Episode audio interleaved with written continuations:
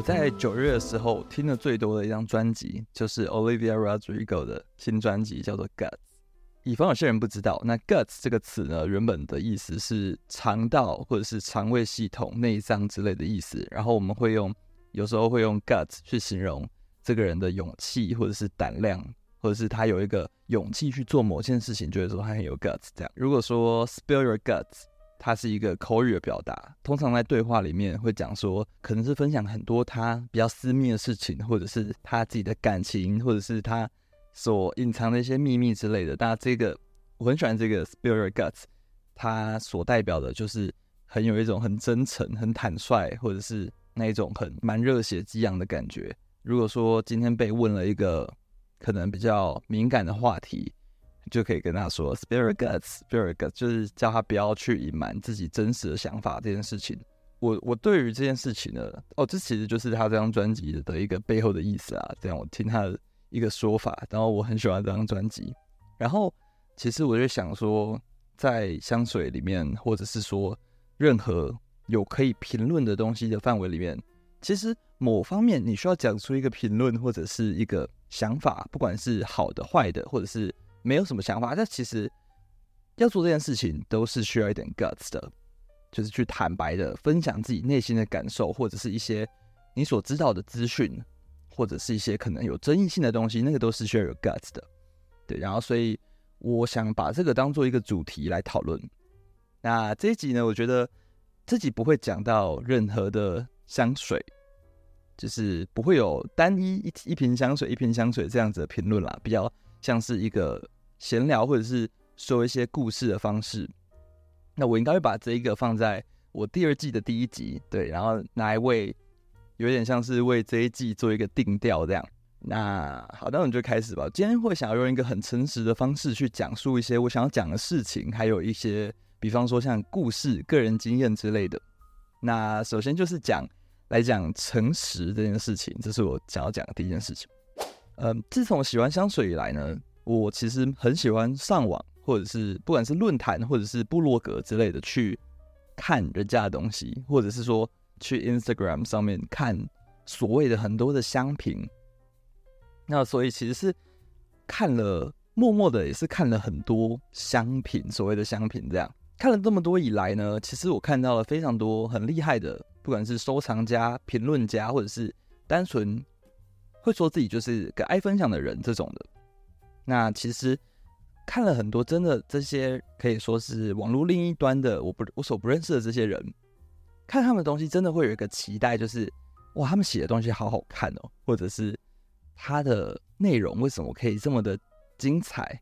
不管不管怎样，都要就会让我有一个想要很期待这个人再推出新的内容之类的。我仿佛是可以在他们的文字里面看到。像是生命力，或者是真的看到那个味道的那种感觉，但有这样子一方一部分，当然也会有另一部分，就是我看了就觉得很皱眉头的。那种种的经验呢，其实让我得出了一套自己的想法。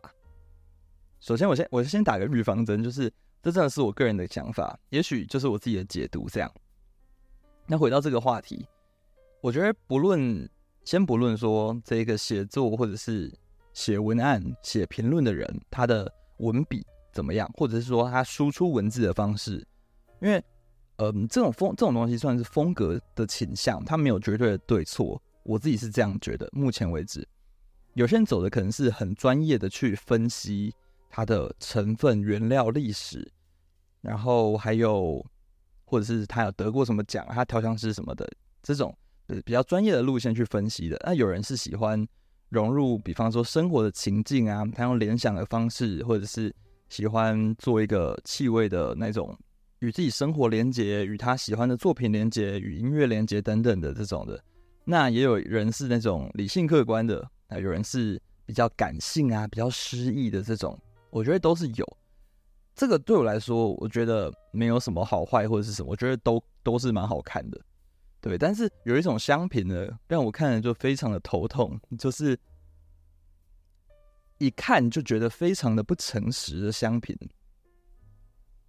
那什么是不诚实的香品呢？我觉得这种情况比较常发生在一些大品牌，假如要推出新品的时候，那这些发文的人呢，发这些所谓香水评论的人，也不一定是我们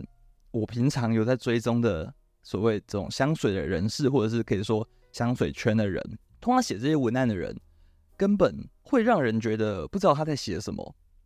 我举例来说好了，感觉像是把香调表全部复诵一遍，拼拼凑凑，然后输出了一段加了连接词的这种所谓量产的香品。那我我这边举一个例子哦。假设假设这是一支虚构的香水好了，假设哦，这支香水它的前调是柠檬、马鞭草、佛手柑、丁香，中调是莲花、樱花、棉花加希腊的空气跟无花果，那尾调是檀木、马达加斯加香草、雪松、香根草、广藿香、肉桂卷、牛奶、麝香、龙涎香，就真的有这种香水，就是名名就是香调写的莫名其妙的，对，然后很长的这种。那这这一长串的香调其实已经够胡扯的。那也也许我真的闻到这种香水的时候，也许是我的鼻子可能比较比较不灵敏，或者是什么，我可能会觉得，就这种这种香水我，我可能就会说，闻起来前调就是可能柑橘，中调有一个无花果的感觉或味道，然后尾调可能真的就那样，我觉得没什么差异，就闻不出来，我可能就会说。那尾调就是一种很多香水会有的尾调之类，就是那种木质的感觉。如果说这支香水对我来说没有读这么的出色的话，那如果是不诚实的香评会怎么写呢？我觉得那也不是说我的我真的多诚实到不行啊。也也许有人也觉得我讲的东西他也不认同之类的，他可能也觉得我不诚实啊。那你我觉得可以听听看，说不诚实的香评，我认为不诚实的香评会怎么写？不诚实的香评会怎么写呢？他会说。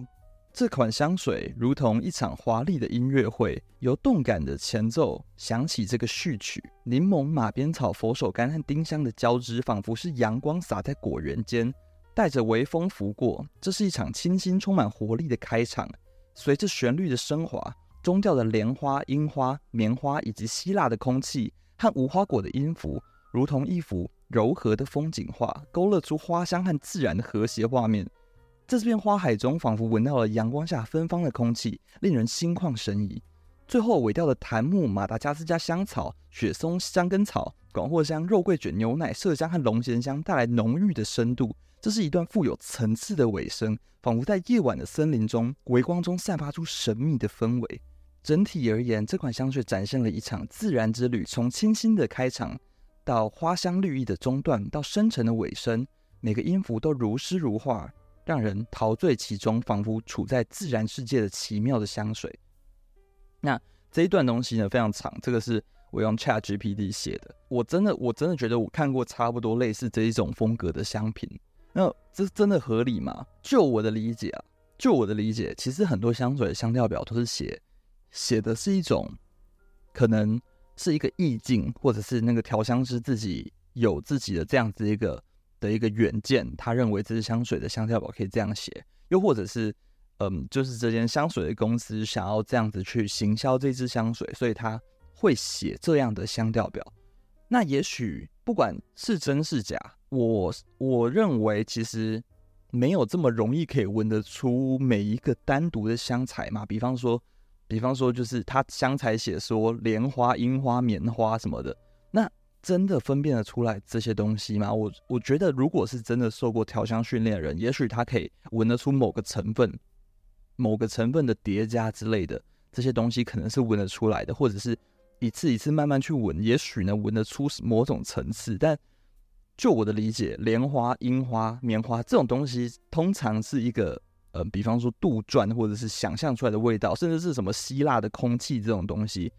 那这种东西到底是怎么闻出这个东西？它到底是怎么怎么透过这个东西，然后香品就写出它闻到了这些东西，然后让它有什么产生一个什么闻到阳光下芬芳的空气什么的，这令我感到非常的不诚实。我会觉得，难道难道这种东西也可以称为评论吗？这种一看就觉得很不诚实的东西，难道真的是可以有参考价值的吗？我曾经是在一支很热门的香水推出的时候，就去看标记这个品牌的人，然后他们的香品长得都差不多，就是都是把官方公布的香调表重新排列组合，然后写出是什么哦，他就闻到了什么什么，前调是什么什么什么，然后呢带来什么感觉，中调是什么什么带来什么感觉，尾调这样子的人，然后就写出这样的一篇组重组的文章，每个人基本上格式都一样，然后加上他的一些就是我也看不太懂的那种，把什么成语啊，把什么东西拼在一起，是真的非常的不真诚，而且让人觉得。嗯，让人觉得好像写了一篇废话。从此我就给自己画了界限，就是只要看到这种香品就绝对不看，因为我觉得一点价值跟诚恳都没有，它就只是一个增加品牌曝光几率跟行销自己的一种人设或者是品味的方式吧。对，所以这个是我自己个人的看法。我认为不真，我对于不真诚的香品这件事情，其实是。蛮不喜欢的，或者是觉得这个是蛮不健康的事情。那第二个我要讲的故事呢，就是一个关于我跟某个品牌的爱恨情仇。我不会讲说是什么品牌，但是，但是我我会讲关于说为什么我会不太喜欢这个牌子。对，然后当然我也不是说我也不是什么了不起的人，我只是因为我个人的一些经验，然后觉得没有很喜欢这个牌子。嗯，好，然后我记得这个牌子一开始在台湾的时候，它还不就是一开始也算是小小的，也没有说独立的店面，它就是只是一个小牌子这样。对，然后那个时候主打的就是一种可能小众吧，对，它可能主打就是一种小众之类的，给人的感觉就是蛮，它有自己的一个风格，蛮强烈的，然后感觉就是比较酷一点的。那我一开始也被它跟也被他那一种跟当时的香水市场很不同的那种风格有吸引到。那我之前也是，就有先去闻过他的一些气味，比较热门的那些，然后也觉得说他有一个蛮特别的，只有他们牌子会闻到的那一个底子。这样，再加上说他有一些味道其实蛮平易近人的，对，平易近人中带一点独特，至少在当时的那一种，在当时的。嗯，台湾的香水市场里面，感觉是一个真的是蛮蛮特别小众的一个东西，这样是蛮容易让人有好感的。那为什么会不太喜欢这个牌子？其实是发生在它的品牌的专卖店，对，它有一间专卖店这样。嗯，它是开在一个就是蛮布尔乔亚的地方，其实跟它整个品牌的调性是差不多的。那我一开始是自己去的，我第一次去是自己去。然后进去的时候是，当然是想要好好的可以试他们，比方说全整个品牌、整个系列的一些香水这样。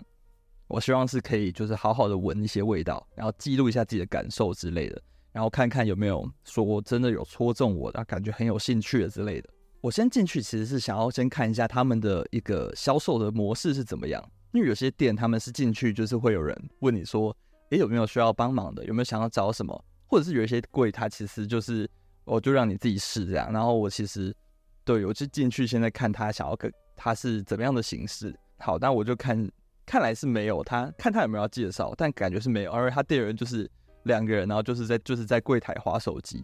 然后我就想说，好吧，那我就自己来好了。然后我就先，因为有些店可能是怕说那个香水比较贵重或什么的吧，他会不太希望说。顾客自己拿起来使用啊，或者是什么的，他会说可以请他们协助之类的，所以我也我也我也是先没有说就直接拿起来乱喷什么的，我就是先闻试香纸。那试香纸基本上其实已经没什么味道了，因为我觉得他他们的整个店的环境的味道是还蛮浓的，我就想说还是就是那里有试纸，那我拿起来喷在试纸上好了，因为我真的闻不到味道，然后准备拿香水瓶拆。喷的时候，拿起来闻的时候呢，那个在划手机的店员直接冲过来，我想说他到底要干嘛？他真的是直接冲过来，他就跟我说：“请不要随便拿起来喷好吗？”就是用一个蛮凶的语气吧，然后还跟我说：“瓶子里面装的是水，你喷出来也不会有味道好吗？”然后我想说：“等下这发生什么事情？为什么？我第一次真的是第一次看到有人这么是这么急迫的叫我说不要拿起来喷好吗？不要拿耳朵走。”我想说。到底是发生什么事？而且第二个是为什么？为什么香水瓶里面会装水啊？这个是很奇怪的事情诶，这为什么会就我我就觉得这两件事情其实都蛮荒谬的，我就觉得说这是一个很很差很差的试香的体验，然后甚至可以说是不不管是香水也好，是任何的销售体验里面最差的一个。然后第二次，我其实这一次之后我还是有再去一次，然后是陪我朋友一起去的，然后因为我朋友想要试，然后我就好，我就陪他一起去，然后呢进去就看到同一个店员，一样就是一样在那边，我不知道哎，就是在那边很。很拽嘛？就一样是划着他的手机，然后划着他手机，然后也没有要看你，也没有要帮你干嘛嘛。然后对，然后我朋友就是也会想要自己拿起来闻自己干嘛的。对，然后他真的是有一看到你有有，他就会在那边观察你的动作。只要看到你有什么动作，他就会马上冲过来凶。然后我就觉得这个人到底有什么问题？对，然后所以我在那一次以后就决定说，不要再，我不会再买这个牌子的东西了。就是就算味道味道怎么。再怎么样，总之我就是没有什么兴趣。那其实，其实随着时间下来，我也会觉得好。那它有它的特别之处啊，但是我可能就可能我会觉得同性质的味道，其实在近几年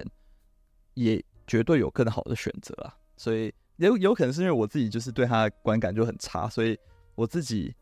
自己的心态就觉得说，那就算它再好，我也不要买它，就是有一种这样子的心态出来了。看着这几年过去来，这个牌子真的是走向了蛮大众的。哈，我真的是觉得它甚至比某些大众的香水还要还还要大众了吗？就成为现在算是非常热门、大家喜欢的香水品牌之一啊。其实看着它就是这么这么的流行起来，我心里还是会想到说，过去其实对他们整个品牌的那种观感真的蛮不好的。也有可能是他的风格就是走这样吧，很有个性、很酷这样。但我觉得很有个性、很酷，也不应该是。冲过来跟你说，说不要拿手乱喷嘛，对不对？我觉得是蛮怪的。那个，但不会让我觉得蛮酷，那个就让我觉得这个人蛮怪的。那很好笑的事情是，现在会有人知道说我喜欢香水，就会来问我说：“那这个香牌子香水推吗？这好闻吗？什么的？”我都会跟他们说，我一律说你喜欢就好，因为因为我也我也不想强加这些故事，因为那是我个人的体验。它味道的确是蛮好的，所以我都会说。你喜欢就好，但我真的觉得现在买这个已经有一点太……如果说我个人的话，我会觉得它已经太容易撞香了嘛。我前一阵子去台南美术馆，每个展间都是这个品牌的香水的味道，哎，我就觉得那它真的是很流行到不行的一个牌子，对啊，所以可能对，这就是我跟这个牌子的爱恨情仇。第三个故事呢，也是一个关于买香水的体验这方面的。那前情提要是，这故事发生在有一次，我跟我姐一起逛街，我们就随便逛嘛，有看到这一柜，就顺便进去绕一绕，这样逛了这间算是生活风格选品店这一种类型的复合式的这种，对，然后就先当时就先试了一些有兴趣的啊，我姐试了一些她觉得有兴趣的东西，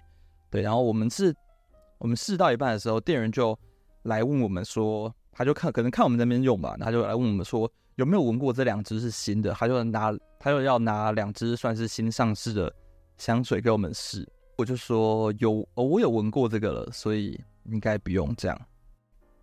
他就开始说不太可能的，你什么时候闻的啊？我心想说。嗯，因为我可能，假如说那天是，假如说一月五号好了，我可能一月一号的时候在高雄的时候有高雄他们的分店有闻过，我就想到哦，几天前啊，或者是上礼拜啊，在高雄的柜上有闻过，他就一直是跟我说，不可能啊，这是很新的，你真的没有记错吗？你没有闻过吧什么的？然后我就想说，没有，我很记得啊，因为我超会记，超会记那种品牌的商品名字之类的，我就说没有，这个我真的闻过了，而且我很有印象。他就跟我说，他就一直跟我说不可能，这个很新，你绝对没有闻过。马上还去后面问其他店员，然后马上查什么系统，然后说这支到底是什么时候上的，要证明说可能说想要核对说我有没有说谎。最后查出来，假如说他就说哦，可能是就是真的是十二月上的这样，十二月底上的，所以我一月一号闻过，其实是有可能的之类的。他就这样跟我讲。对，他就说，哦，那这样你闻过是应该是有可能啦，你应该是真的有可能闻过。那我是觉得说有必要吗？这个人到底在，他他到底想要证明的是什么？我不知道这个是不是这个是他的一个他们，我甚至就想说，他是不是只是想要查证说是不是高雄偷卖还是怎样？对啊，我其实不太清楚，但我当下的感觉是他到底想要证明什么东西？我只是想，我只我就只是想要闻过我还没闻过的。那那次我闻过，我就跟他说，哦，我闻过了，我不喜，我没有对那个没有兴趣。难道不行吗？为什么一定要证明说？我不知道哎、他，我只觉得这个人很奇怪。对我，我我也不会觉得说他是很态度差，或者是。或者是说对我很凶，或者是瞧不起人，我觉得都不是、欸。我只是觉得他这个人好好奇怪哦，对，会让人觉得说购物感，购购物的那个体验就变得超怪的，对，以至于之后其实对这个对这个品牌都有一种很很怪的观感，对吧？不过说这个是个人的行为啦，可能就只有那个人是这样，在其他的店上好像也不会有这种感觉，就是那一天遇到那个觉得很怪，对啊，所以我不知道说，如果是现在在听的你在。假如说买东西的时候遇到这样子奇怪的事情，你会怎么处理这样的状况啊？你会想要继续支持这个实体的代理商吗？就如果说他有给你这种很奇怪的感觉，还是你会觉得说换个管道去购买，或者是换个换个销售人员其实就好了之类的？那我我是不确定啦，所以如果说有需要的话，可能还是会可能还是会在那边买吧。但就觉得这个人真的很怪耶。对啊，那就是感觉说，感觉说这集其实还蛮负面的，对，就算是抱怨了蛮多，有点像是我一些比较不好的体验之类的。那其实我想说的事情是，也是有非常好的，我也遇过真的非常非常好的香水的代理商，是真的很值得支持的。就不管服务方面也好，或者是香水本身，它的选品，它的任何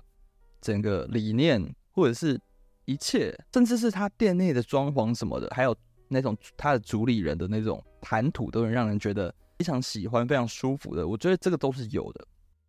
真的有这样子很棒的一些的一些通路啦。所以我会觉得说，香水其实是一种买香水这件事情，其实蛮注重的是那个体验吧，就是在尝试或者是跟人跟真的也喜欢香水的人交流，有这样子一个舒服的体验之下。能够不急迫的，能够很自在的去体会这个味道之类的，很放松的空间，像跟嗯，比不管是店员也好，老板也好，像聊聊天一样，这种我觉得这种体验才会让人比较想要去购买这些气味吧。我我不觉得用那种很奇怪的方式，真的会有人还会想要在那边购买，对啊，但我不晓得，可能这是我自己的想法，也有可能就是我真的比较。比较倒霉，就遇到那些很奇怪的一些很奇怪的人。那总之，这就是这一集的内容，关于一些我自己的这些 guts 这种这种感觉的一些故事。当然，还是有一些部分没有在今天讲到啊。那可是时间感觉差不多了，那剩下就留到如果说之后有有要做这个主题之类的再讲了。也希望说，其实这个概念，我也是希望自己可以当一个。可以很真诚的人，不管是说对于香水的看法，或者是说我所说的、我写的、我要传达的东西什么的，我觉得有时候真的是需要这种很真诚的感觉去表达一些事情吧。不然，如果说所有的人都写像是，比方说像香评也好、分享也好，其实都大同小异的话，我觉得。其实反而没什么参考的价值。有些东西很好看，就是因为它有它自己很独特，然后别人没有提过的一些见解。也许就这个东西，它其实也只是他真实的一个体验、一个想法。但如果能有共鸣的人，他可能一看就懂他的一个背后的意义是什么，或者是他写这个微不足道的事情，其实其他人根本没有发现过，就因为看了他这个东西，才会去。体会到才去注意到，我觉得这个才是一些在不管是香水圈也好，不是香水圈也好，是一个让人可以有讨论的空间或者是对话的一个方式。所以说，我觉得有有讲出实话或者是分享自己真的想法这种事情，需要一点勇气没错，但是如果能做出来的话，我觉得不一定是坏事，有可能会有很坏的结果啊，但是。有时候可能会找到跟你有一样想法的人，可以，也许就找到跟自己想法很相同的人也说不定。那呀，以上就是这一集的内容。不知道不知道你听完之后有没有什让你想起一些其实你内心深处或者是没有深处你有的一些想法，但从来没有跟人家说过呢？